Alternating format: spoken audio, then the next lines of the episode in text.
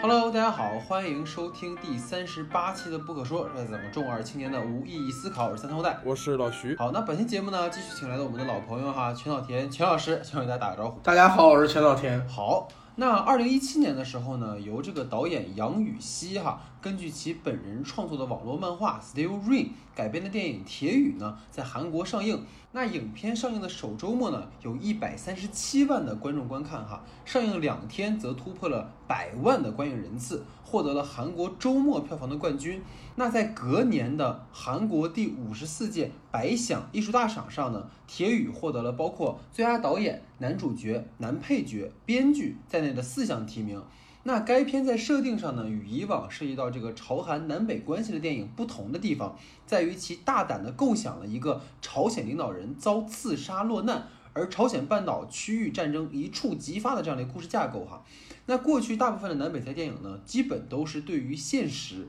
或者过去的某种重现或反思，而从《铁雨》开始呢，包括一八年上映的 PMC 以及今年年初的《白头山》。都带有极强的预言性质和一定程度的幻想色彩，而这些呢，都为南北题材的故事模型提供了新的创作思路和方向。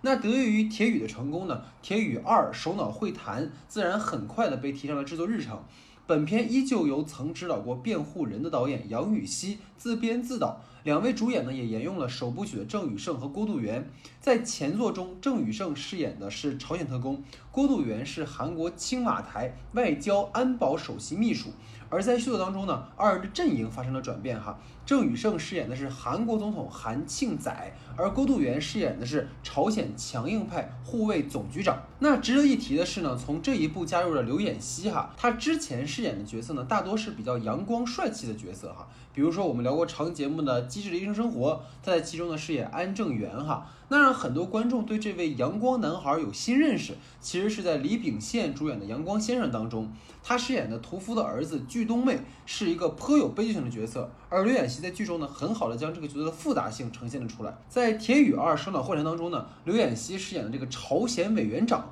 这个角色呢，直接影射的无疑就是金正恩了。而过去呢，我们印象中的朝鲜领导人应该是大肚子、满脸富贵的形象。而刘演锡呢，如果单从外形来讲，其实是完全不合适的。但我想，这或许就是导演的意图所在哈，他就是要颠覆掉朝鲜领导人在我们所有人印象当中的这种既有印象。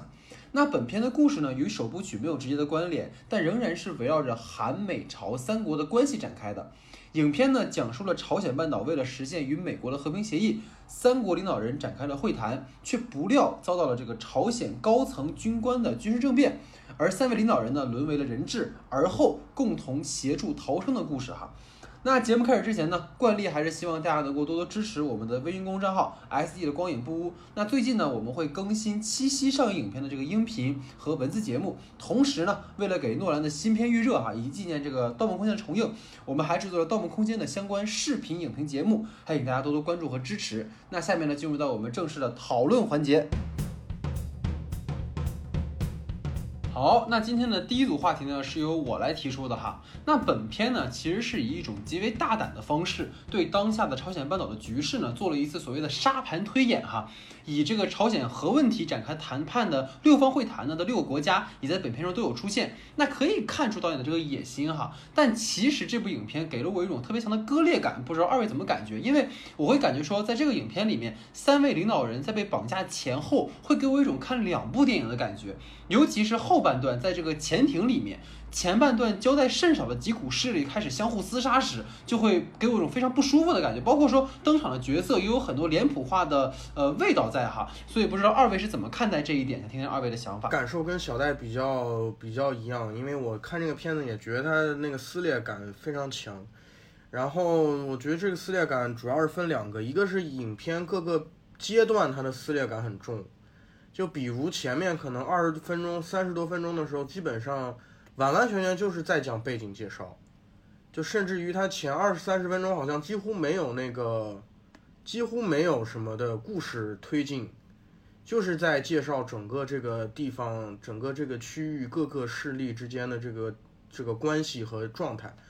然后突然一下进入到了这个呃潜艇部分的这个所谓影片核心的这个。绑架故事，然后尤其是到了那个三个领导人被搬被那个关在那个小屋子里面的时候，然后可能是导演又特意的想要展现一下这个领导人有人性也好，或者说和谐的一面也好，然后然后把那一段增加了很多笑料，做成了一个喜剧的部分。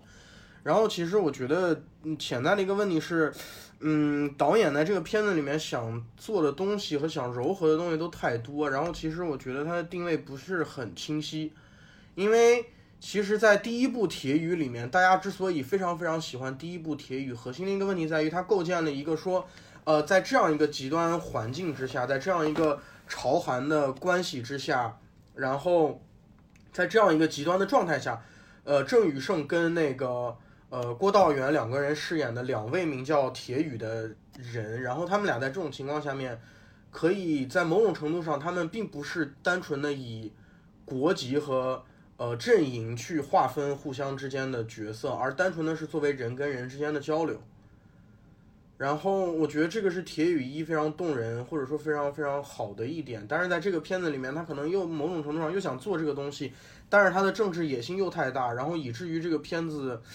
给我的观感其实就是很撕裂，就是他。呃，叙事的部分跟他想讨论政治的部分，并没有很好的能融合在一起。里面的这些角色，包括其实我会一直很想是认为这些角色们可能代表的更是背后的势力的这种感觉，然后再用这种的视点去观看这个影片的时候，可能会获取一些不一样的一个体验或者是一样的感受吧。但是其实很。但是很很浅显的一点就是，你这个人物始终还是要服务于他这个，嗯，人物本身的。就你可以发现，如果我们把它去作为服呃势力本身去理解的话，可能会解读出更多的意思。但是如果真正的拿它去作为一个人去理解的话，你会发现他在人物塑造和人物刻画上是有很多很多不足之处的。就包括里面我们可能会感觉到，在最后的时候，呃，非常有意思的一个角色就是朝呃韩国的总统和那个朝鲜的舰长呃那个潜艇的那个艇长的这个事。就是，其实他们两个算是里面比较有角色弧光的一个角色，但是你其实发现这两个角色在塑造的时候也是出现了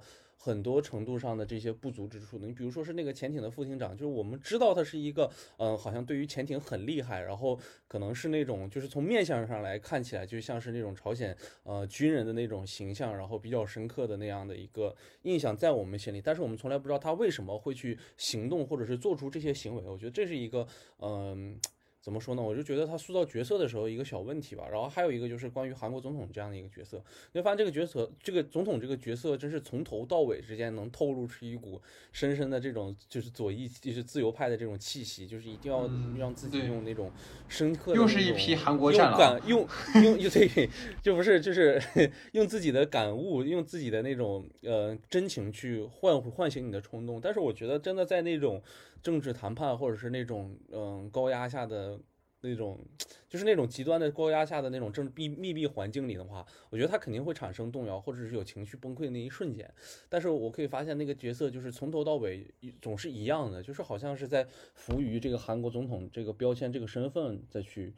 嗯行动一样的。我觉得这就是跟。可能是跟前作包括《铁雨一》里头很大不同的一个地方，就是你包括《铁雨一》当时，呃，郑宇盛演的那个，呃，韩国的那个朝鲜的那个特工和，呃，韩国的那个保安安保处处长郭郭守郭度软的时候，他们其实都有一定程度上出现过那种互相动摇过的那个心态。我觉得那个才是最真实、最能让我们感觉到能把握到那个东西吧。就是，这是，这是，这是其实很重要的一个事情。就是你人物没有站住的话，我们去再多的去考虑这个关于你电影背后刻画的这些。些呃呃符号啊，或者这个深意的问题，其实有一其实都是有点心虚的。但是当只有当你人物刻画好了之后，其实才会给我们观众们更多的解读的空间和一个更多的一条叙事的一一个一个一个一个线嘛。对，其实我觉得刚刚老徐提到了一个，我觉得这个片子我非常吐槽一件事情，就在我想讲之前，因为就是里面的那个所谓韩总统这件事情嘛，其实他在里面就给我始终一种特别大无私的那种为国家奉献一切的感觉。但是他前面其实塑造了这个角色的一个点，是他跟他家庭的关系。这个其实是韩影里面特别喜欢做的。你看，基本上我们知道的韩影都会先加这么一层。然后给观众带来一些所谓的代入感啊，或者共鸣啊什么的。但这个片子你能发现，就到后半段，其实好像这个总统是没有家人的，你知道吗？就是导演还特意给了一个家人们去祈祷，去那个基督教祈祷的那么个镜头。就是，但是实际上你看，就是总统始终是没有那种，哎，因为我有家人，所以我对于某些事情，我是不是要有一点我的抉择的时刻，或者有我比较迷茫的时刻？其实这些都没有。我觉得这个就是。可能它会让人物变得很伟光正的一个问题哈。就我觉得这可能是嗯对刚才老徐话题的一个补充吧。然后其实对于我来讲的话，我觉得首先刚才 我觉得二位都很直接啊，就直接从不好的地方开始说了哈。但我觉得其实我刚我前面其实有有有有夸到一点嘛，就是这个片子其实在做一种所谓的沙盘推演，这个其实我觉得在过往的韩影这个类型当中其实很少见到的，因为。这个片子里面提到的，无论是朝鲜的核问题，还是说基于当下世界这个超级强国的对抗而带来这个区域矛盾的激化，其实都是正在发生时。就像我们当时，我跟老徐很喜欢《国家破产之日》的时候，其实我们很希望能够看到一个二零一九年的国家破产之日是如何发生的一样。而这个片子其实就是在给我们讲当下或者未来韩国即将要面临，或者我们整个东亚地区即将面临的一个事情。那这个其实它不仅仅是一次幻想，我觉得，因为可能铁雨一的话，你说你比如说总统遇难，这可能是一个完全的幻想，因为不可能嘛，对吧？但实际上你看这一部里面提到了一个政治环境，其实就等于是一个预言了，因为感觉它就真的会发生。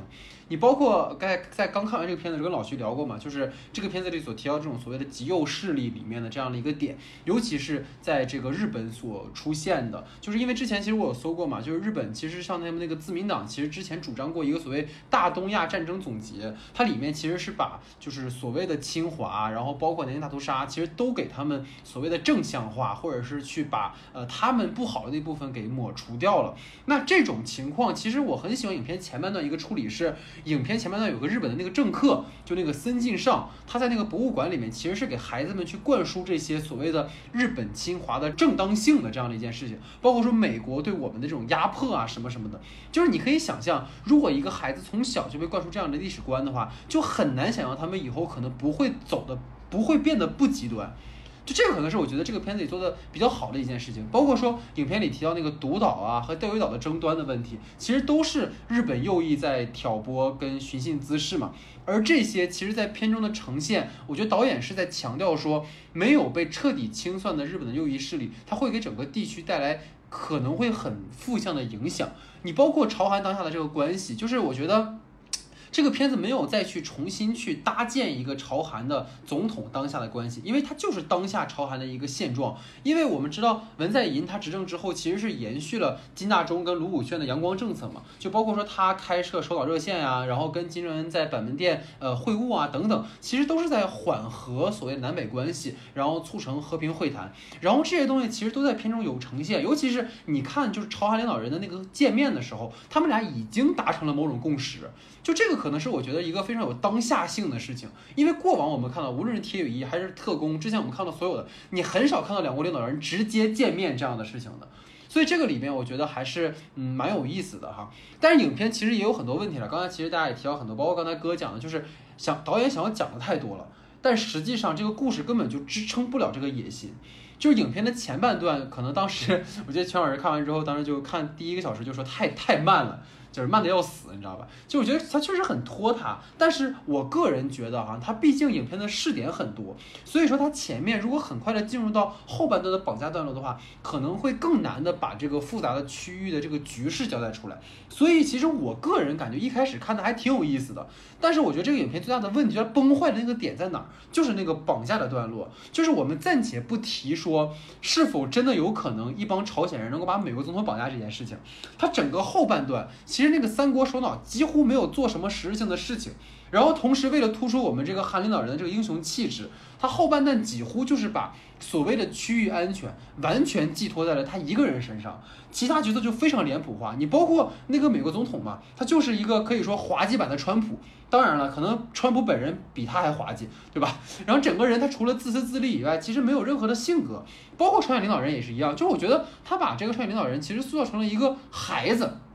他始终要被韩领导、韩总统去循循善诱的说：“哎呀，我们要为区域着想，你不能这么孩子气。”就是双方的关系，在我看来是不平等的，你知道吗？就我觉得在导演的观念里面，就是韩国被提到了一个极高的位置上。这个在第一部里其实就没这么夸张。第一部里，我觉得他还是像刚才二位说的非常好，就是两个人其实是平等，我们再把他们当人去看。但这一部里明显是韩国就是一个所谓的区域英雄。然后其他国家是要被拯救的，朝鲜就是一个需要被教育的弟弟，然后美日联盟就是唯利是图的这个所谓的呃合谋者，然后只会蚕食自己的国家，然后中俄就是那种坐收渔翁之利，然后亦敌亦友的关系。你包括影片后半段，就是潜艇上那个朝鲜军人内斗的事情，其实本质上，我相信二如果二位看的多的话，就是过去南北极在电影里其实都在讲，就是他后半段这个故事，就是说我们不要意识形态，我们不要站队，我们要团结，包括什么义兄弟啊什么什么的。但是问题是，观众在这个片子里面根本不知道这些人是谁。就是我想也想想听二位的看法，就是那个潜艇里面的人，就是如果大家到回头再看的话，他前半段其实是给了几次那个潜水艇的镜头的，但都是在深夜里，你知道吗？就是搭配他那个低调摄影，你根本看不清谁是谁。就是你会给你一种感觉，就是说最后突然一帮人啪觉醒了，然后就开始杀，就是我们要为了朝鲜半岛统一，就是你会觉得。你完全不懂这些人，他们到底是如何有这样的情感的，所以后半段你也没法共情。所以想跟二位再聊一聊，就是整个后半段前厅里面的戏的话，有没有让你们就是特别不舒服的地方，或者你们觉得哪个地方做的还比较呃有点好的地方？想听听二位的看法。嗯。因为知道《铁雨二》要出的时候，大家最期待的肯定还是那个郑宇盛跟郭道元这两个《铁雨一》里面的老角色。然后，其实这个片子里面让我最难受的是郭道元这个角色，让我非常觉得不舒服。就是因为我本来会期待他是一个，就是跟那个类，因为因为《铁雨一》其实某种程度上是类似于所谓双雄戏吧，就是。两双方两个男主角，然后各有阵营，然后互相有斗也好，有友情也好，怎么样的这种类似于所谓双雄戏份。然后本来我还很期待，因为因为郭道元的出场非常非常的酷炫，就非常有范儿，就是一下就是这种对对对对对，他那个出场特别有意思。因为他是一个军人，他不算是政客，他是一个军军人篡篡权嘛算是，然后。但是你其实你到后面会发现，郭道元上了前厅以后的表现非常非常的令人失望。首先，他整个所有的计划寄托的唯一希望就是就是有一个老大哥可以回应，可以信守承诺来给他给他对给他资金援助。哥说话，你看就得学学人家说话，你知道吧？你看这说的滴水不漏，你知道。然后其实我觉得他还有一个很不清不楚的地方，就是郭道元跟他那个死掉的。就是那个中枪倒下的那个是兄弟是吗？但是我觉得那个东西做的就很不清不楚，就是，就是导演某种程度又想表现那个人人性的一面，但是其实又没有把那个东西讲清楚。然后郭道元这个角色就一直卡在一个非常尴尬的位置，就是他的我我一方面感觉他的策略，他整个这件事情的策略也不是很强，然后他的情感线也也很模糊，然后你就这个角色作为。作为这个片子真正的，其实他算是唯一反派，因为你一开始构建的那些呃矛盾啊、冲突啊，日本人是一直伏一一直藏在背后的，然后美国人马上其实算是加入主角团里面了，然后其实就郭道元那个角色是大反派，但是你发现他的整整个他的角色的这条故事线就很不清不楚，而且他其实。你回头去想，他做的行动其实很少，他大部分在潜艇上的时间就是待在那个，呃，指挥室里到处举枪，所以就是他后面这个戏份的安排会让我觉得非常的难受，尤其是我个人对郭道元那个演员就非常喜爱，就很失望。我觉得也确实啊，就是在郭道元最后演那个，就尤其他给那个那个那个他那个兄弟把眼睛闭上的那会儿那场戏的时候，我真是感觉到，就是有点演不下去了那种感觉，就是。极极其尴尬，对，就在那个地方忽然跳出了一个感情戏。其实说句认真的，我其实觉得后面就是从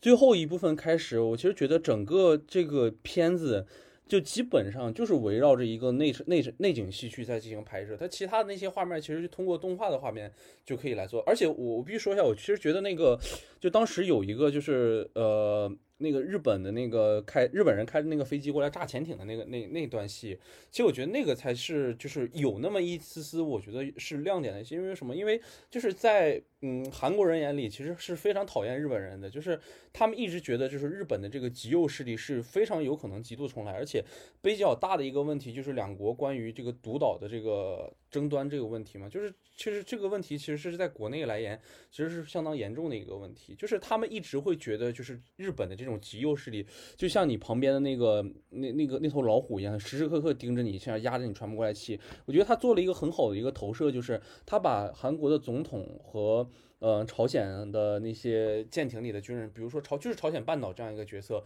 扔到了一个深海里无缘的那种潜艇的身份里，然后上面是一个随时都能威胁到他去进攻他的一个这样的一个日本的一个飞机这样角色，就是我觉得能感受到那种。就是日本的这种势力再去蚕食它，就是这种虎视眈眈的感觉，或者是真正让你产生到那种让你们这种半岛都产生那种窒息感。就我是觉得他做了一个非常非常好的一个就是形象上的一个一个一个比喻吧。就我在这个点的时候，我看的其实是非常有味道的，我觉得。但是我很不舒服的就是，其实你纵观整个。潜艇戏的这一部分，你发现只要在潜艇的内景戏完事之后，剩下的全是特效的镜头，然后就没有什么太多的场面的内容，或者是更大的一些戏的内容。而且潜艇戏占了非常非常大的一个部分，就是包括两个人在里面，就是那个过过过，就是他们三个当时坐在那个小屋子里的时候，就在那个小屋那个密室里头来回的进出的那些戏，就是让我觉得这个。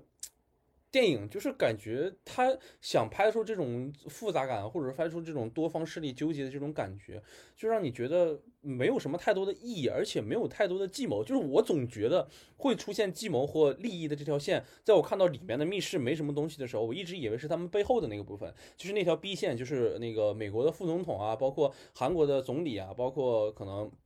呃，就电话那边的那些人，他们会产生什么样事因为我总觉得那个女性的那个副总统，就是她总会做出一些很什么很很厉害的一个选择，或者很，对对对，她总会给你这种感觉，你知道吗？就是你感觉好像哎似敌非友这种感觉，或者怎么样，然后但是就又很平，就是呃接通电话，然后出来之后啊，那接走，直接回去就行，然后人就彻底消失了。就是我总是觉得是不是可以有更多。对，有可以有更多的发展，或者是有更多能能去幻想一部分。那你否则的话，那你这条 B 线它存在的意义，其实任何人都可以啊。那你为什么要去这么做这条线？就是让你真的去产生不到任何连接，这是也是我的一个问题。但是，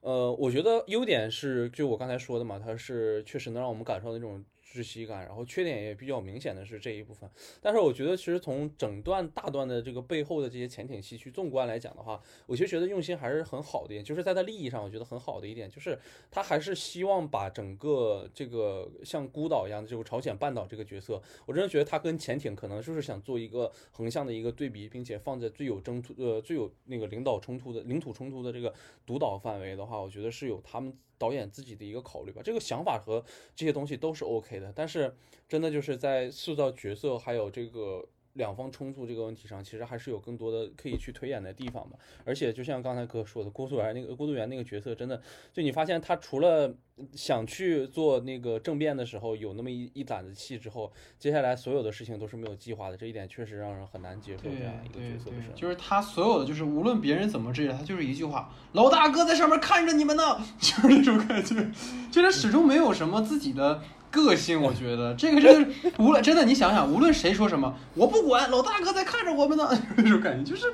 哎呀，你会感觉这个人很可惜，因为他一上来的时候，整个那一那一那一段镜头，就摘他的勋章，然后关关门，然后看看自己镜子里面的自己，其实特别有味道，你知道吗？就感觉他马上就要再演一个那种铁雨里面那种角色或者是什么，但是就是完全就没没有了。就他都不如在南山的部长里面的那个角色，其实。而且我其实觉得，就是他前面是架构了很多后面可以延伸和去挖的，对对对，这样的点，我觉得。因为郭道元有有几次提到了一件事情，就是说对于他们这些人来讲，或者说对于很多朝鲜人来讲，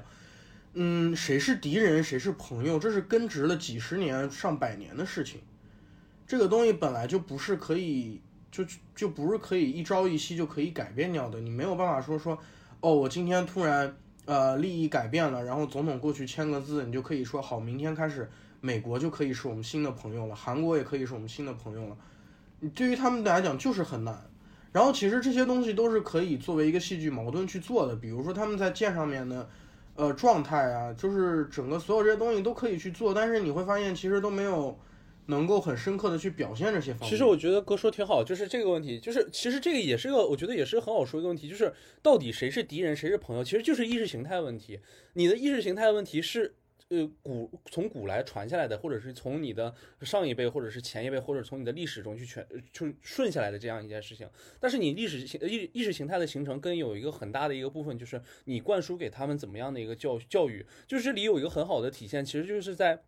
那个日本右翼描述他的时候，他当时不是有给他们那群小孩去灌输，他们是一个怎么样的人？我们被日必须先被美国压迫，然后又被呃又又呃先是去进攻了别人，然后又被美国给和平了，然后又广场协议把经济也给带崩了。就我觉得其实就是是一样的事情，就是你的孩子们去接受到什么样的教育，去形成什么样的意识形态，它其实有一部分是你上位者们去怎么想的，或者是你去定我们国家要走一个怎么样的一个意识形态这样的一个方向。我就觉得就是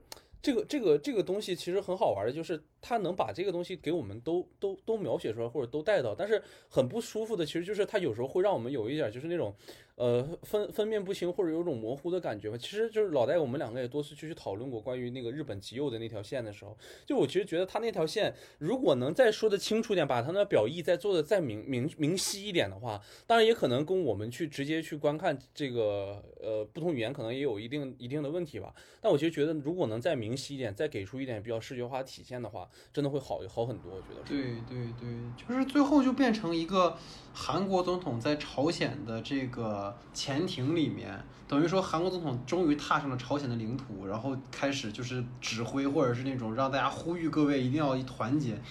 就是他会让这个故事整个变得特别的，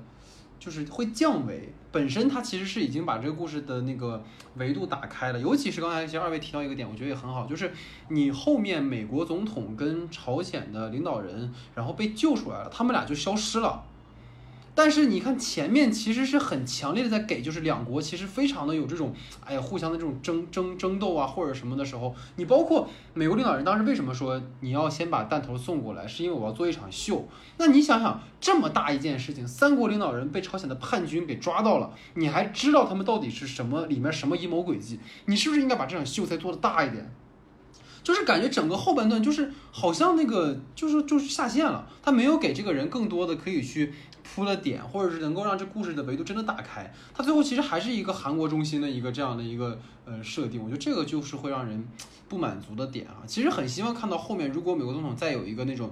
就是白眼狼或者是之类之类的事情呢，会让这故事变得更精彩吧。而而且里面还有个挺离谱的一个点，就没想到的就是你你说他那么着急的去一定要往那个。日本去投射核弹，然后他就是好，仿佛是根本不在乎自己生命。但是其中有一个点，就是他已经已知了美国和那个呃那个那个朝鲜的，就是他们的领导人已经上岸了，那就上岸就等于一定会被人接走。那他上去扔了核弹之后，他自己到时候肯定会死的。就是他怎么就是在这里做抉择的时候，就你一点没看出来他是有抉择的这个形态，就仿佛就是他就我就按照剧本上我把这段词儿念出来了，我今天就要干完这件事情，然后。接下来剧情和现实世界怎么发展或者什么样都跟我无关了，就是让你觉得就是老大哥在看着我嘛，我一定要做这件事情。我们是血盟，老大哥在看着我炸，那种感觉。但是你知道吗？其实我觉得这个也是可以的，就是就是说你如果把这个点做大了也可以的，就是说就是说在朝鲜这样一个地方，很可能会有像郭度元这样的军人。他是不可能相信什么谈判的，他也不可能相信什么利益交换，他相信的就是七十年的朋友跟七十年的敌人。就是我觉得，如果把这些执念也好，或者说他有这样的想法，能能展开拍好的话，其实是很有意思的。好，那在我的话题之后呢，进入到老徐的话题时间。老徐，你请。好的，我的问题呢，其实是在整个影片在主要角色的主要制作人员的那个名字跳出来的时候，有一段关于所有制作人员的字幕，呃，演职人员表的时候，左边有一个就是小花絮的一个部分吧，就是当时两个人一起站在光化门广场上的一次和平演讲。其实发现到最后的时候，有一个推的一个镜头，一直打到了整个呃。就是韩国总统的脸上，他曾经问了最后一句话，就是我们确定要统一吗？就是我想问问两位如何去理解关于统一这样的一个话题。就是朝韩统一这件事情，其实就是实在是在电影里面，或者说可能是困扰所有。朝鲜人跟所有韩国人这么多年的一个永恒不变的话题吧。然后这个话题在很大程度上问题在于，它不仅仅是朝韩两两方的事情了。这是我觉得现在就是可能在这个电影或者说现在在探讨这个话题当中最说不清楚的一件事情，就是说，呃，在这个电影里你也能看到有台呃有日本有中国有美国有俄罗斯，就是所有的人都会参与进来朝韩当中的统一。所以对于，呃，他对于。这些人来讲，可能他们最难受的事情在于说，呃，朝韩是否要商量这件事情的时候，你你有你有太多别的东西需要去需要去考虑。然后对于这个电影来讲，其实我觉得他想他在做的事情其实也是一样，就是说你这个问题，呃，变得太复杂化了。然后然后过对于这个故事来讲，你会发现每个人已经不仅仅是每个人代可以代表着每个人自己去去去行动，或者说做出自己的判断了，因为你总有不可。呃，因为你你总有你自己没有办法应付的巨大的力量来改变你的命运。然后我觉得其实这也是对于所有这类朝韩电影当中经常会感受到的一种悲剧感吧，就是就是你你渴望和平的人也好，或者说不渴望和平的人也好，但是其实这个问题都不是他们每个角色自己可以去抉择。对，我觉得其实是有一个很讽刺的事情啊。首先想说的就是，你看韩总统其实最后说了嘛，统一绝非是领导人一己之力就能达成的，这对吧？但是你看这个影片，全面都在强调什么？就是韩总统在调和美朝矛盾的重要贡献。你包括说朝鲜，其实，在片子里面，刚才我也说了，就像一个孩子一样。就朝鲜内部有这个所谓的右翼力量，但是这个韩国内部是非常团结的。然后有一个其实我觉得很有趣的点，就是你可以比较，就是当那个美国总统被绑架的时候，那个库斯西亚里的那个副总统第一个想法是什么？让总统赶紧牺牲，为党派换取荣耀，是吧？但是韩国这边就是众志成城，保证总统的安危，就是一点内部矛盾都没有，你知道吗？就是我觉得，可能老徐这个话题吧，是有点大的一个话题。对，就是朝鲜半岛要不要统一这件事情，或者说以什么形式统一这件事情，其实都跟我们没什么关系，因为我们好像也也也就是触及不到这件事情。但是可能要讨论的话，我觉得回到影片内部去讨论，就是关于所谓统一，在影片里，我觉得有两个值得讨论的主题，可以让我们去展开聊一聊。就是一个是说，若要实现统一，到底要依靠谁？对吧？你虽然说韩总统嘴上说着需要国民的共同努力，但是刚才其实哥也说到了，韩朝统一绝对不是两个国家的国民选举，只要哎我们都要统一，然后隔天三八线就可以拆除了，它绝对不是这样的事情。更何况朝鲜是不存在选民概念的，对吧？所以说等于说，如果我们简单的把可能更多源自于外部矛盾的这种无法统一的问题，你归到了国民的团结问题，其实你是把一个复杂问题给简单化了。就是像我之前，其实后面我们还会讲到，就是关于南北题材话题。就是南北题材，其实在早期，它就是在讲我们内部的问题。我们朝韩内部要先是一先是兄弟，然后我们才能再怎么怎么样。但是等于说这个片子其实本身是把维度打开了，因为它告诉我们，其实朝韩的问题真的不仅仅是内部的问题。但是现在给我的感觉好像最后就是那种，哎，只要内部团结了啊，就能对外就可以怎么怎么样了。我觉得这个可能好像没那么的符合这个片子真正的格局所在哈。然后再有一个就是影片的一个倾向问题，其实我觉得有点不舒服，就是真的统一到底需要什么？真的统一到底需要什么？我觉得第一步应该是平等，对吧？就是首先我们两个国家的国民在看彼此的时候，我们应该有一个平等的观念。但是影片里面其实总给我一种就是刚才也提到韩国高于朝鲜这种优越感。你包括韩总统的潜艇里面，就是那个朝鲜总统其实是被韩总统搭救的。然后韩总统一心求和，然后最关键就是说，在最后那个滚字幕的那个发布会上，其实一直是韩总统在发言，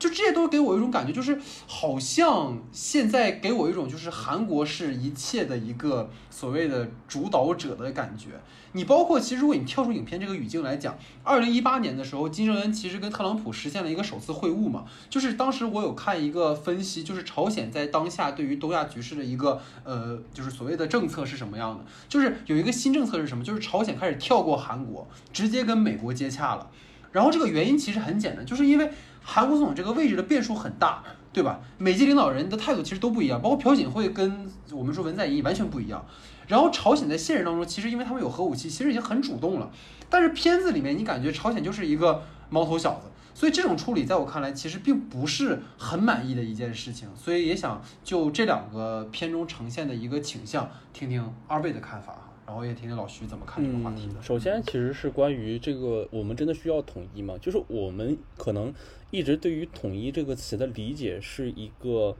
呃。领土上的统一，或者是那种国家面积上的统一，对于这样的一个理解。但其实刚才我们也有讨论到，其实真正的统一是一种什么样的统一？是如何进行意识形态的统一？就是如果说现在的朝韩他们某一天达成了和平协定，完成了自由贸易，开始进入一个和平发展的时代，对于这样的意识形态完全差异的两拨人，他们会产生怎么样的这种不同感？就是你可以发现，在朝鲜这样一就我们都不说韩国，就是在朝鲜这样一个呃可能意识形态派主体思想高度统一的一个地方，它都会出现像呃郭祖元所饰演的那样将将军那样人，他有自己的想法，他有更强硬的那种派别，有这样的一个之分。那你对吧？那你那你在韩国就，而且更不用说了，那你可能还分左翼政府和右翼政府，还有这两完全不同的两派这个问题。而且我们必须要关注的一个问题就是，韩国人是希望。呃，两个方向能统一的吗？其实我觉得，在朴槿惠政府或者更强硬的李李明博政府的眼里，右翼政府是不希望统一的。他们是希望兄弟这个东西是变成生意的。他们希望在这个主线战场上，靠着跟呃朝鲜的这种对峙，可以获得更大的利益。而且就是在右翼政府眼里，就是如果是这种强硬，就是对朝军演或者两边互相开炮，其实这都是能自己为自己获取到在国际里话语权里的一个非常重要的一个方式。就是右翼政府非常希望自己的呃某一些。行为或者朝鲜的某一些行为能够获取到自己争取选民票数的一个非常重要的一个因素。如果说哎坡州开炮了，离首尔就六十公里、七十公里的样子，能发生这么大的事情，那你们首尔的市民们或者是这些选民们会怎么想？其实我其实觉得这里从已经从一个能由大国角力或者六方势力的一个现场，那哪怕到他们自己的这种右翼政府和左翼政府的这种去角逐的地方来讲，都不是一个非常非常一个简单的一个事情。所以我想说的就是，我们去怎么理解？统一这件事情，可能才是我觉得最后导演想跟我们所叙述的一个问题。我们可能觉得我们选出了一个左翼总统，左翼呃势力的一个总统。其实我我可以觉得很明显的就是他有意郑宇胜这角色也是很有意意识的在将自己这个角色去往文在寅总统身上靠的。就是你可以发现，呃，就就其实非常像，我就觉得他有很多地方的发言或者是那种。那个那个态度真的真的非常像的，就是你们选出了一个你们梦想中的这个可以让朝韩或者是让这种微笑政策贯彻下去的一个总统，你选出了选民选出了这样的一个领袖，那他去做完了这一切事情之后，他所带回来的一个问题是反问这些选民们：你们是需要统，你们这你们是真的需要统一吗？就我觉得这是一个非常正正确的一个问题，就是你真的选了一个左翼政府，你也认可左翼政府的这些所作所为的话，那你认为统一到底是一件什么样的一个事？统一，这我其实觉得统一这件事情，难道不就是其实很具有强硬思维的一件事情吧？我一定要把他的国土统一，我一定要把他的思想统一。那你既然选择了统一，你为什么又去选择一个具有和平政策的这样的一个总统？让他去完成统一这一件事情，他去站在在那么高的一个呃政策场上去给你决定去做呃去给你们国民去承诺这样的一件事情，这其实是我觉得到最后的时候，我其实得到一个非常具有冲击性的一个问题啊，是我可能从来没有考虑过的，这也有可能跟我们的。一跟就是跟呃两个国家的人的意识形态有关系，可能从呃东亚的这种民族主义思想，或者是我们这种呃惯成的这种国土概念来讲的话，家国概念来讲的话，可能统一是必须要完成一件事情。但是真的统一了之后，我觉得可能会有更多更多不一样的问题可能会产生。而且我其实觉得，就着老徐这个话讲，对于这个电影里面来讲，我一个非常不舒服的点就是说，呃，在结尾你如果单纯的只讲一个统一，把。把统一当做统一这个事情放在那里的话，其实我觉得对于这个故事来讲有点过于简单了。你在建立起这样一个复杂的状况，然后你你你剖析了一个这样复杂的呃局势以后，你很难在结尾里面又就单纯的简简单单说一个只要大家呃心向统一，我们就可以迎来和平。就是你明明已经知道不是这么简单的事。对，所以其实就是这种感觉嘛，等于说他。的头拉的概念非常大，就包括里面涉及到的这个方向，包括那两个没有怎么给正脸，但是就是给到一个很明确指向性的这样的国家，它真的就是一个其实很严很严重的一个，或者说很大的一个问题。但是最后确实它又落在了一个很小的事情上，而且其实刚才老徐说这个点，我刚突然想到，你们觉得这样处理会不会更好？就是因为前半段你会感觉其实韩总统是在一个较为失语的状态里的。尤其是他们刚刚在那个就是会晤的时候嘛，就等于一直是那两个人在在说，然后韩总统一直就是也没说什么，而且他其实语言上有个障碍，其实这个也是我想跟二位聊的事情，就是他始终在呃就是语言上存在一个障碍的隔阂，所以他没法直接把他的想法传达给那个就是美国总统去听。然后呢，其实就会我觉得，如果最后他好像在问国民的时候，整个前半段可以呈现的是他并没有对这件事情有什么实质性的一个进展，因为他是那种偏可能偏怀柔或者是偏缓和政策，但实际上就刚才老徐讲的也很好，就是其实可能对于这样的事情，可能更需要一个强权的领导人才能把它做好。所以可能这个如果说他前半段就是能够把这个人物的这个面相再给他多呈现一点，也许会让这个故事显得嗯，或者会更有深度，或者更有一些可以变思的角度吧。但是现在就是刚才我也讲过，后半段就直接变成一个韩国超英的那种，就也不能说超英吧，但至少是他那种很有英雄主义的那种感觉，就是他会把这个故事就降维到一个比较嗯简单的层面上哈。所以想听听二位就可能对这个话题还没有什么看法，嗯。其实也是聊到结尾处吧，我其实对于结尾处还是有一个呃想说的，就是有没有发现，就是那个最后的那段疯狂煽情的那个地方，其实觉得这个在韩国电影里头已经出现了非常多次了，就是这种其实是有有你又想到了一九八七是吧？啊，就其实是有那种戏剧冲，有埋下，就是我觉得，就我们可能虽然说了这个片子可能存在的很多，包括人物或者是世界上的不顶，但是我其实觉得他在最后过程这个过程之前，其实他埋的都是足够的，就是他在两个人物都没有展开的环境下，就把情绪的点煽动到那儿，然后让你对于这种呃两呃南北兄弟情之间产生一个就是不同的这种看法的时候，其实觉得。就是我觉得他们还是具备这样一个实力，就是该。打出这种煽动牌的时候，该打这种情绪牌的时候，确实是非常到位，或者是非常准确的能打到你的这个人的这个心理的。而而且而且只不过是啊，就是我觉得他打的这个位置确实有点偏了。我其实非常能理解他打韩国总统和朝鲜总统，而且这一步当我看到这个的时候，就是看过预告片知道这个大国决力的事情的时候，我一直是以为他这个最后的这个牌会打在韩国总统和朝鲜总统身上，但我真的没有想到他打的是韩国总统和那个朝鲜潜艇的那个士兵身上的。就是可能，对对对，一直以为郭素元是朝鲜总统来着。呃，对对对，我就觉得可能最后牌删在那边，但没想到最后那张牌用在了他们两个身上，就是让你觉得，嗯，就是 挺挺挺奇怪的一件事情。就是我包括我最后看到的时候，我也都挺意外的。我说，哎，怎么会用在这个地方了？我又觉得那个牌其实已经其实是挺准确的，或者是挺对的那张牌，但是打到这儿的时候，我还是觉得 有点意外的。我想听听二位怎么去看这个问题。其实就跟刚才我觉得。刚才哥说到一个点嘛，就是本来以为他跟铁宇一样是两个人互换阵营之后再去角力的一件事情，但是就是当他把这三个领导人绑架在一起的时候，你就明显感觉他其实就是两个时空的事儿了。就是潜艇里面是潜艇里面，就等于说，其实真正跟郭度元建立起冲突的其实是那个潜艇里面的那个呃，应该是舰长吧还是什么的那个角色。就是后来去帮他们三个的那个人，然后等于说三个总统里面是他们内部是另一个冲突的矛盾线，这两个系统之间其实彼此是可以说是平行进行的，等于说朝鲜内部在进行一个左右派之争，然后总统之间其实是大国意识形态之争，就是其实是两回事儿，你知道吗？所以到最后你看，就是我觉得导演很就是很奇怪的一个事儿，就是如果说。比如说韩总统他是一个类似于文在寅那样的一个派别的人，那后面他不可能做出那么极端的事儿，还拿着还拿着手榴弹去去去威胁人家，你知道吗？就是他刻意的，因为可能大家第一部喜欢这两个人的这种交锋，所以第二部里就很给了很多其实不符合人物行动的一些动作，比如说他去抓着那个那个工作员的领子说，哎，你们怎么能这么做呢？对吧？包括最后就是直接就拿手榴弹就去了，其实这都是。不符合角色，而只是导演想要这么去呈现的一些东西，所以这个可能也是我不太满足的地方吧。对，不知道哥怎么看？我觉得，我觉得某种程度上就是导演他的想法，我觉得不是没有能达成一个统一吧。就是说他具体要怎样处理，呃，这一部分的故事线，他某种程度上可可能是想延续铁与一的这样的一种形，呃，这样的一种怎么讲？它作为《铁与一》的续集，想要承续一部分《铁与一》的一种东西在里面，但是一部分它其实在这一部片子里面想做的东西，就远远的超过了《铁与一》的那个规模和它那个形式，然后在当中就会产生这样一种让人觉得似乎，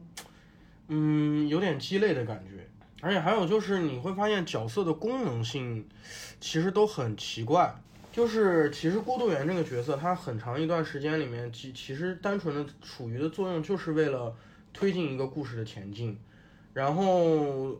然后其实你会发现在潜艇上面，呃呃，会花笔墨来描述一个所谓的人的状态或者人的思想的，其实反而是那些没有名字的呃底层朝鲜的呃潜艇士兵。因为他们其实面临了一个选择，说我是要我是要呃追寻我们的呃那个领袖委员长，还是我们要我们愿意跟着那个呃过渡员的那个人干，然后他们选择反叛，就是其实这个我觉得就是所有角色角色，首先应该是角色太多了。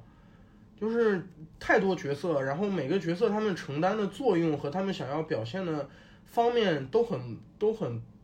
我觉得分工都不是很清晰。所以其实可能就再结合，可能刚才哥说的吧，我觉得就是片中登场的人物其实都是像工具人一样的这种存在嘛，就是每个人出来，他们都在阐明自己的政治理念，对吧？就是而且我觉得这个就是很蠢的一件事情，就是我我总爱提南山的部长们，因为我们刚聊过哈，就是南山的部长们里面，就是所有人都在藏着他们的想法。你你能想象朴正熙就跟就跟那个呃主人公就说，哎呀，我其实吧是这么想的哈，怎么怎么样，怎么怎么样。这个片子里就所有人都在讲出来，就是比如说梅总说，哎，我告诉你啊，我为什么要作秀呢？啊，我作秀是因为这样的话能够提高我的国民度啊，怎么怎么怎么怎么的。然后那个郭度元也是一上就告诉你们啊，其实我是为了和老大哥的血盟，你知道吧？然后我告诉你我所有的这个呃这个设计，我的这个计划是什么什么什么，还故意让这些计划就必须得被底层人听到。就是我觉得所有人都是在。单纯的在输出他们的所谓的理念，但是没有性格，就这个真的就是一个很可惜的点了哈。对。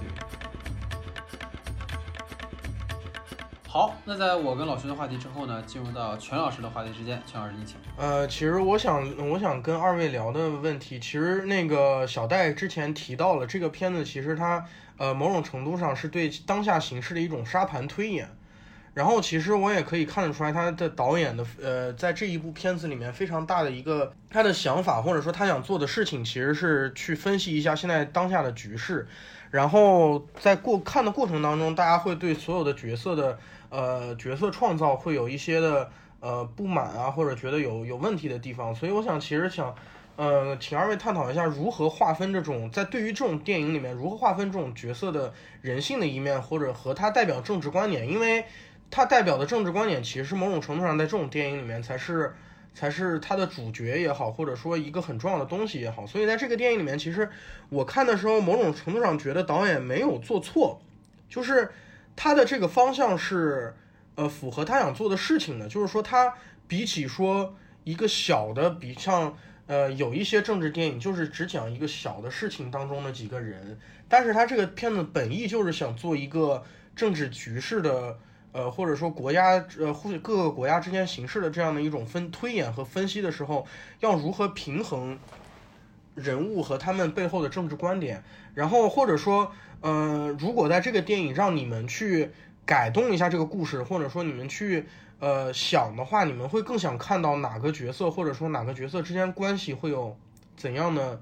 更多的东西，我有点比较邪恶的小心思啊。其实我更想看到的是，当六方会谈产生的时候，如果说就是真的这个，比如说我们最后形成的密室是在那个呃潜艇里头的那个最后的那个小密室，那三个人在一起形成了某种共识，或者三个人产生了一些友谊的话，那我想看到，如果真的六方会谈在谈探讨的时候。然后发生了这种情形的时候，六个人在一起的时候，那会是一个就六个国家来自六个方面的势力，他们在一起的时候会产生的这种政治交错，或者这种这种密室情景，或者是再遇到这种呃更大的这种危机之下的时候，这些人会是采用采用一个什么样的一个观点去交错？这是我个人的一个小小心思啊，就是有一个比较幻想的一个想法。当然，这个可能操作难度将会更难啊，就是六三个国家都玩不转，还玩六个国家哈。但是就是我个人想看这个，然后再回到就是刚才所说的那个问题，就是关于这个人物可能和政治观点比较冲突一个问题。其实我这是我在刚开始说的一个问题，我就是觉得他可能呃，就是我们单独的去分析他背后的政治观点的时候，去所背离了他的一些人物角色的话，可能变得就会有点没意呃，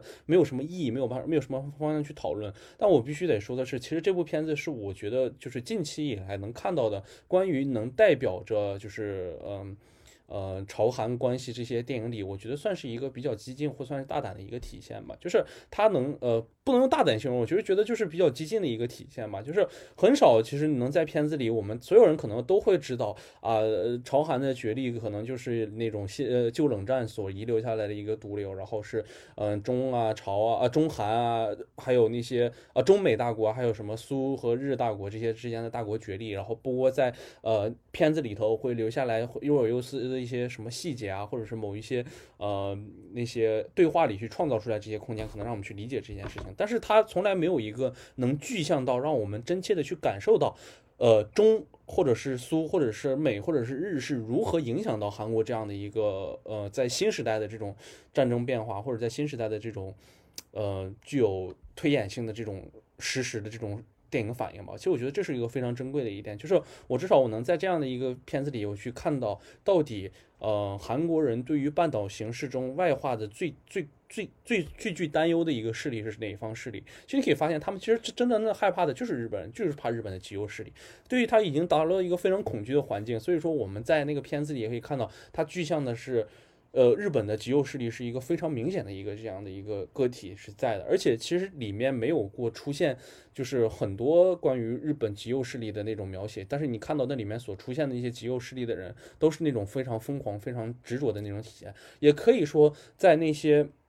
呃。他当时写的那本书的时候，给那些孩子们过去进行艺术形态灌输的时候，你可以发现，等到他们以后从军的时候，也可能是开着飞机的那个疯狂的那个男人的样子。就是我其实觉得这个是，呃。很好的一个方向，或是能让我们感受到这个片子是在给我们往哪个方向去带领的这样的一个问题。而且就是可能关于美国的形象啊，包括中国的形象，包括苏联的形象，这些呃俄罗斯的形象，可能都在这里面会有若有俄罗斯的会带给我们这些氛围吧。可能个我是觉得能在这种范围中，我们去找到就是呃南北到底为什么需要去统一，或者南北问题他们真正产生的方向是什么？虽然有诸多不足之处吧，但是我是觉得它。至少能符合非常多的就是韩国当下的人们最真实的这种想法吧，我觉得。对，我觉得其实刚才哥提了一个蛮有意思的话题，就是说如何去划分角色的人性跟政治观点这件事情。然后刚才其实哥也说，这个片子他没有做错。他其实某种程度讲是对的，他就是在做一个关于可能所有的立场混在一起的时候，他们的为捍卫自己观点而做的很多的事情。但实际上呢，我觉得可能在这个片子里面，他做到了很多地方是，嗯，可能不到位的点吧。我还是想去拿一下，就是之前我们聊那个南山部长的去做比较，因为他们两个同样是政治电影，而且同样是呃今年刚刚出的片子，所以可能比较有这种对照意义。就是虽然说可能他们要讨论的那个点不一样哈，但实际上。在南山的部长里面，其实他也是角色身上携带着不同的政治理念，但是你能够发现，就是角色他并不会始终拘泥于个人的这个政治主张的一个表态，而是通过一些展现角色的私人情感啊和生活啊，来侧面呈现他的政治立场。比如说那个片子里面那个金龟平，他对于朴正熙，他始终存在一个比较复杂的一个心理，比如说。他们俩其实一起共事过，然后呢，一起颠覆过一个所谓独裁政权。然后当下的这个朴正熙呢，因为他掌权了嘛，所以成为了一个独裁者。然后这个其实对于说金贵平这样的崇尚自由和民主的人是无法认同的。所以这个片子里面有很多是呈现这个人的抉择和情绪状态的一些细微的变化。这些其实就是我觉得可以去综合刚才全儿讲，就是如何去把这些政治立场的人去增添人性，就是要给他呈现这些人抉择的这些时刻和瞬间。这个我觉得是可能在呃部。长那个片子里面做的很好，但这个片子里可能略有缺失的地方，所以说这个是可能我对这个话题的看法。那如果说让我去讲这个片子里可能更值得去讨论的点，或者说更可以去聚焦的内容是什么哈？其实我真的觉得那三个领导人真的没什么劲，后面都开始玩那种屎尿屁的梗了，你知道吗？我就真的是觉得，哎呀，有什么意思呢？对吧？你就是禁烟禁烟宣传片嘛，他是啊，抽烟不好。我跟你讲，下次要是咱们咱仨要在一起录节目，谁要抽烟我就放屁，你知道吧？这这这很奇怪啊，这个这个东西，就是他真正有意思的事情，就是极右势力跟当下这个时代的不和，以及说当这样的一个势力愈发的发酵，而且可能会成为某些大国的政治工具的时候，它更加可怕。有意思的就是。如果当年没有被清算的东西在今天再次抬头，如果新纳粹主义真的出现了的时候，但如果这个时候很多国家还是为了自己的那些利益，然后他没有去注意这些事情，去放纵这些事，就跟当年英国一样，你绥靖绥靖到最后你就会被打。所以这个其实就是一个可能更有意思的点。我觉得既然导演能做到这个份儿上，他一定是可以往那个方面去引的。即使说可能很多国家你不能提，但是你把它就作为一个阴影的存在，一个缺席的在场的存在，可能都比现在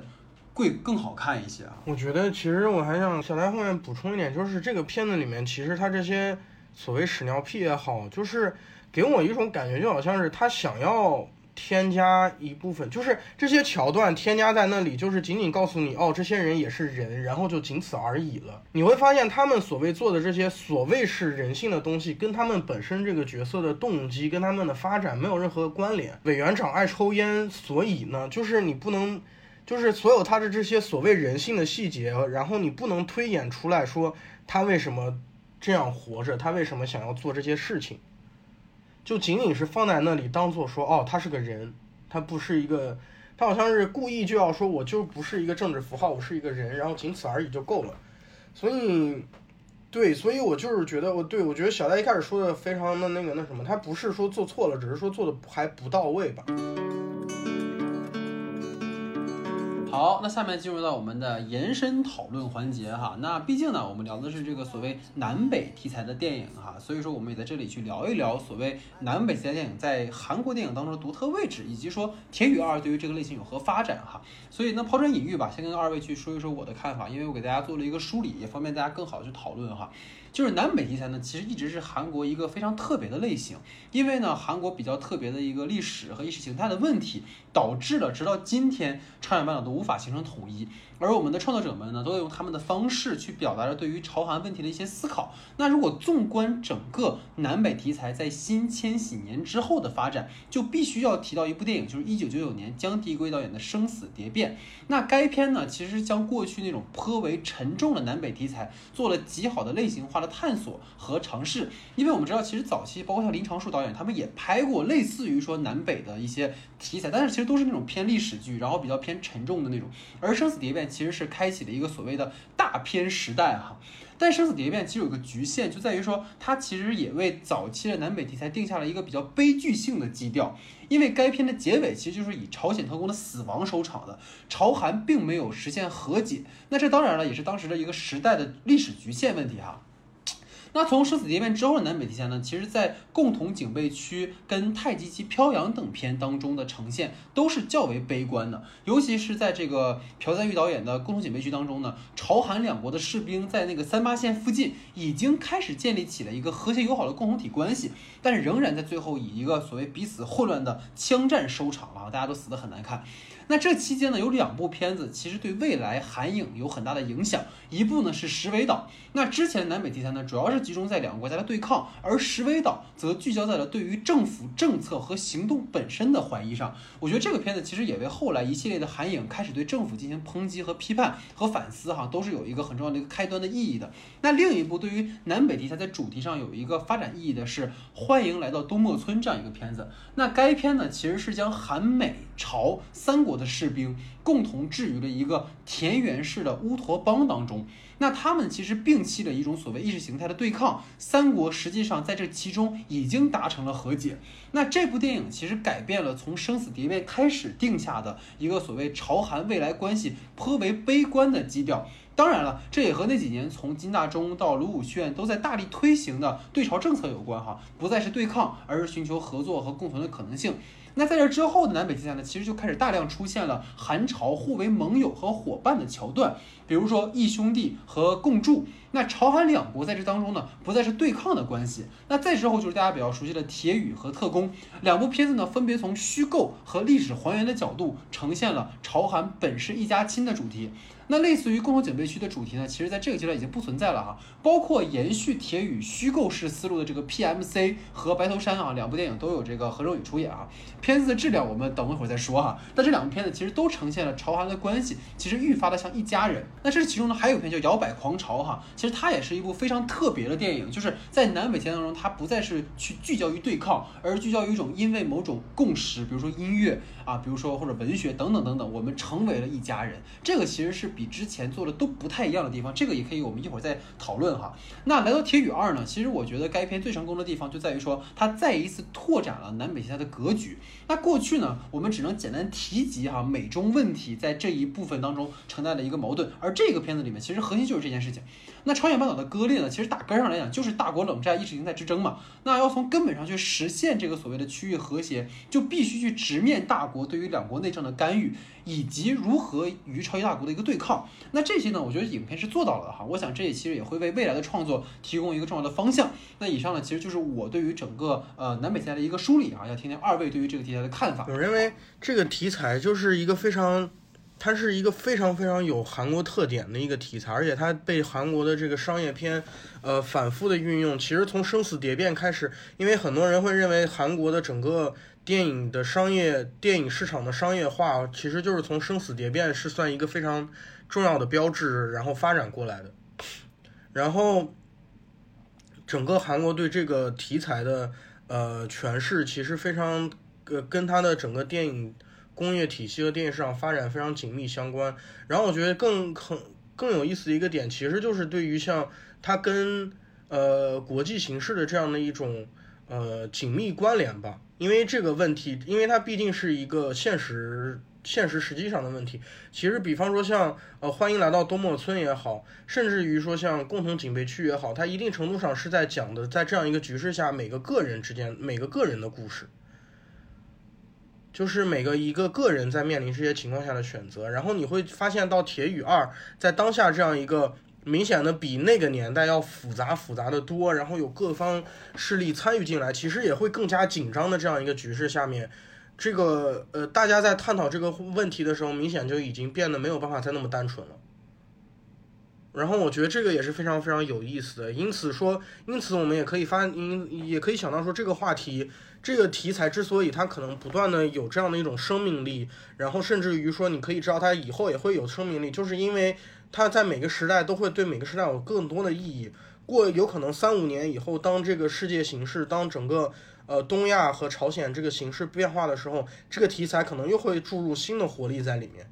我觉得这个就是这个题材非常有意思的一件事情。其实我是觉得，就是关于南北题材电影里头，其实很绕不开的一个环节，就是关于南韩的这个政治问题。因为这些电影们诞生的地方都是南韩嘛，他们也是通过就是南韩，就是朝鲜呃韩国人们的去试点去纵观整个半岛的这种关系嘛。其实我们能知道的就是关于这个生死蝶变，它为什么在九九年它能被拍出来，其实也是一个非常有意思的一个事情。就是刚经历完了呃军统或者是高压政治下的那个朴正熙结束时代，进入了。进大中时代之后，对于电影的这种鼓励态势和九九年的时候关于电影的大项鼓励政策之后，大家开始可以去把。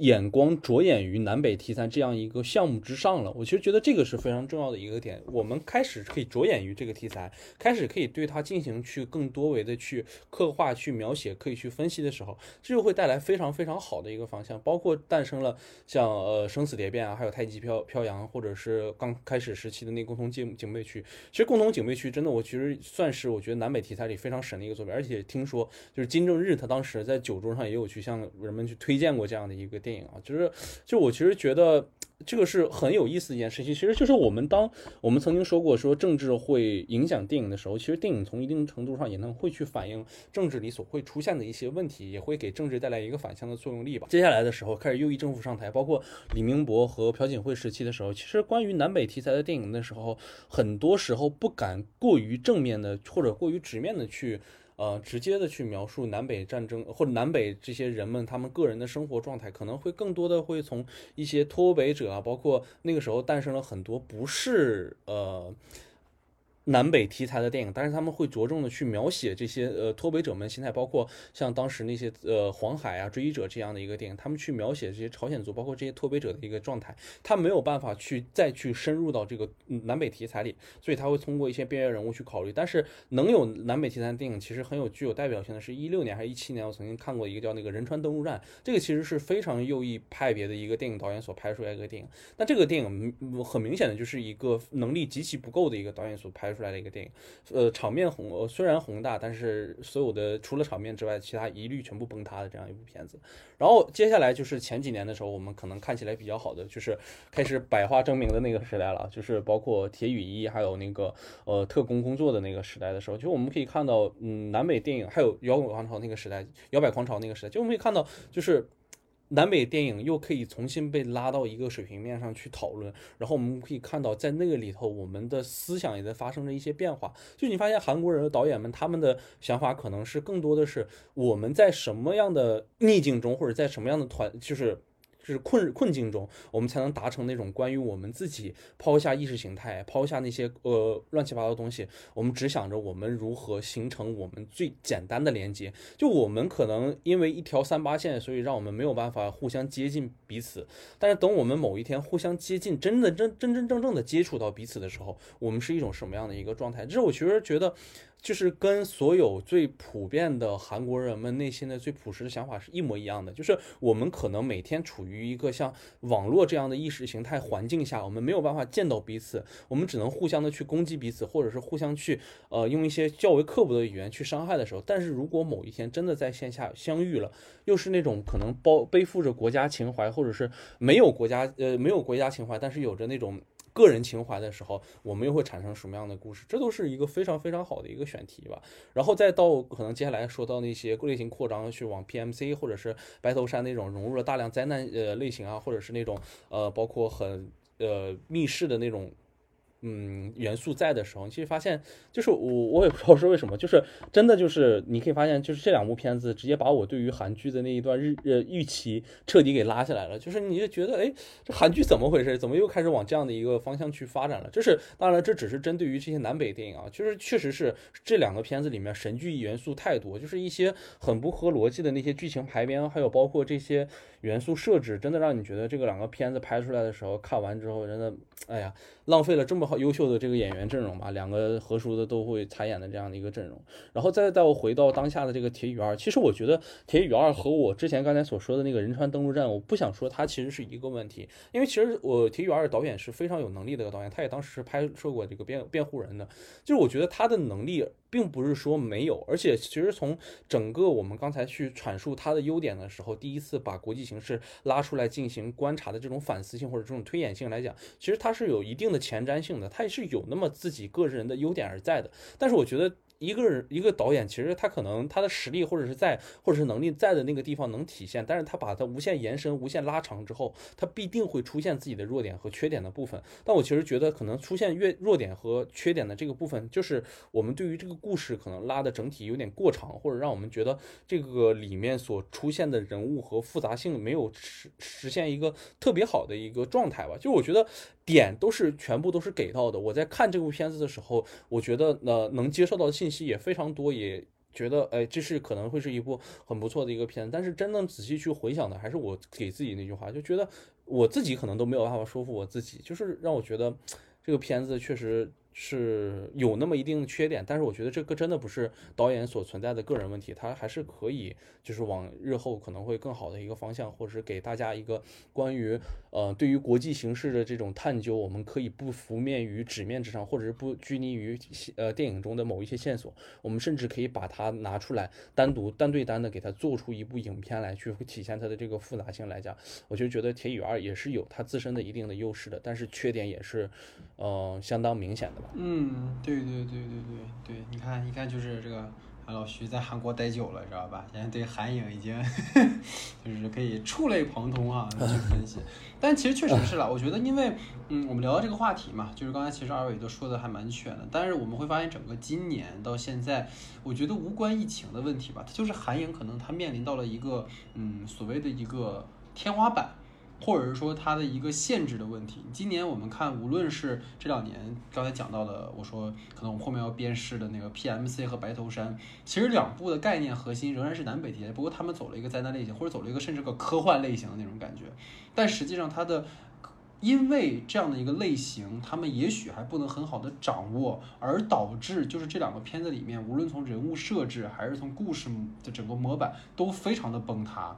然后包括今年我们也聊过长节目的《釜山行二》，然后包括没有聊过的《Alive》这样的一些电影，就是作为可能韩国比较出色的，像之前其实我们说传染病也好啊，或者是《釜山行一》也好啊，其实在这个类型做的也就非常出色了。但是今年其实都有一些。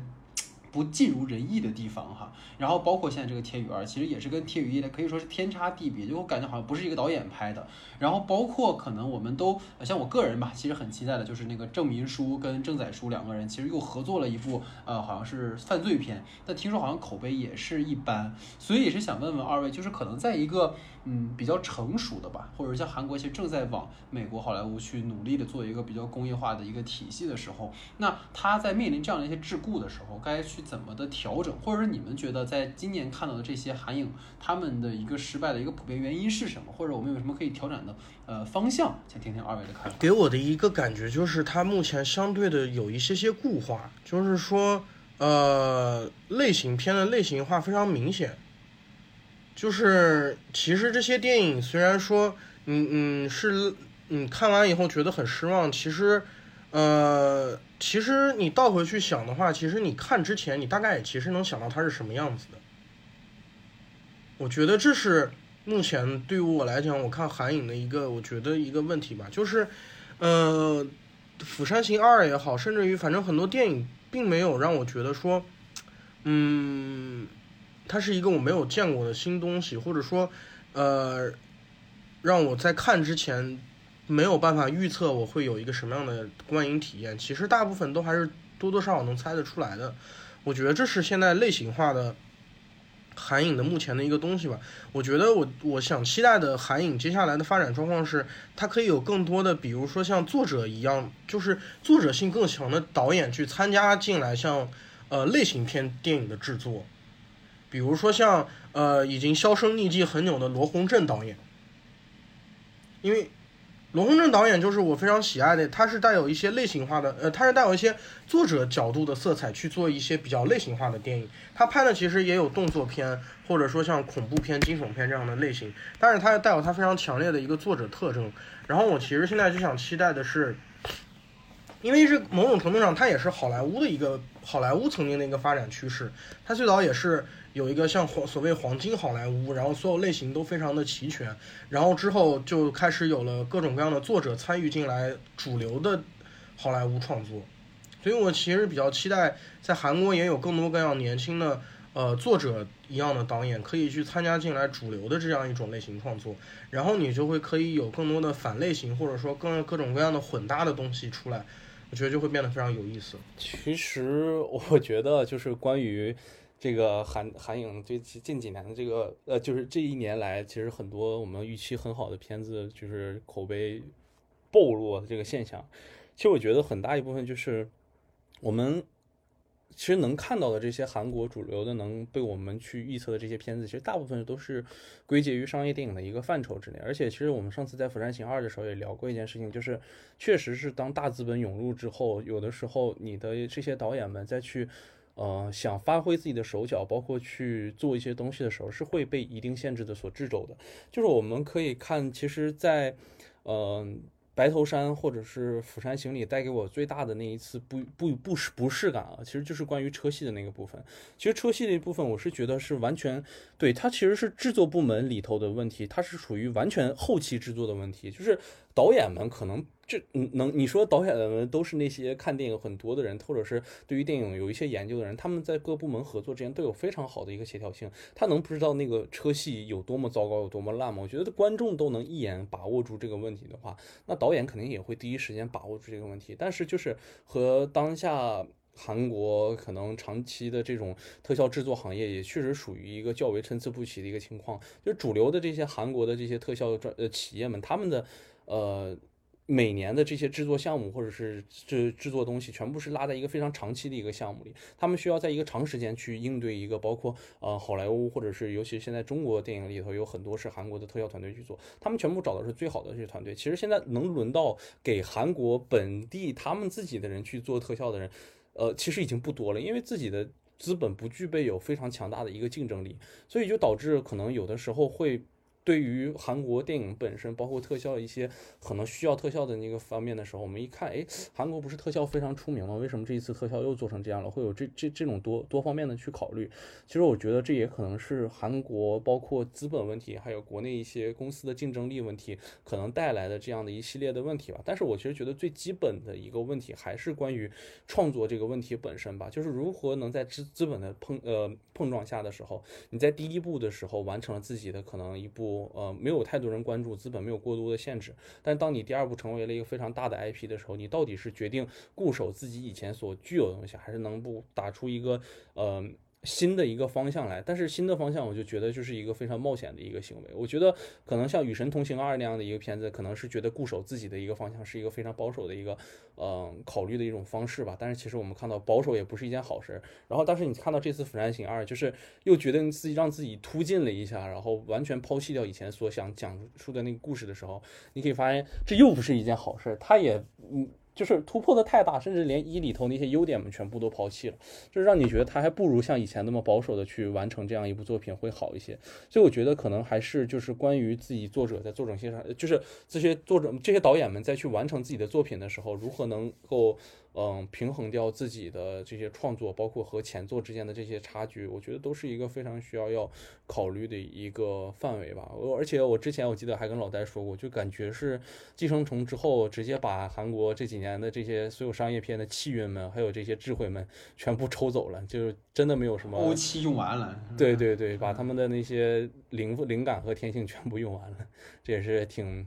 值得探讨的一件事情吧，也想听听老太怎么说。所以其实也是因为可能在我们看到的韩影这两年，为什么感觉它屡创巅峰？第一就是洪长秀可能在欧洲电影节上其实屡有斩获，然后再有就是这两年我们说从燃烧到寄生虫，可能好像整个韩影在一个艺术高度上达到了一个可能过去都没有记忆的一个巅峰。然后商业片上来讲的话，其实这两年我觉得对于国内观众真正有对韩影有一个认知的片子，应该是《极限职业》。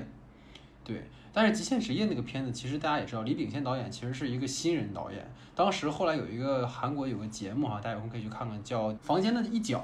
就是一个挺有意思的一个就是访谈电影访谈类的节目。然后当时就请到李秉宪导演来，其实就是说当时他那个项目就是没有人投，他是到最后才被找到的一个导演。就是一般的那些可能已经有一些名气或者拍过一些作品的都不愿意来拍这样的一个片子。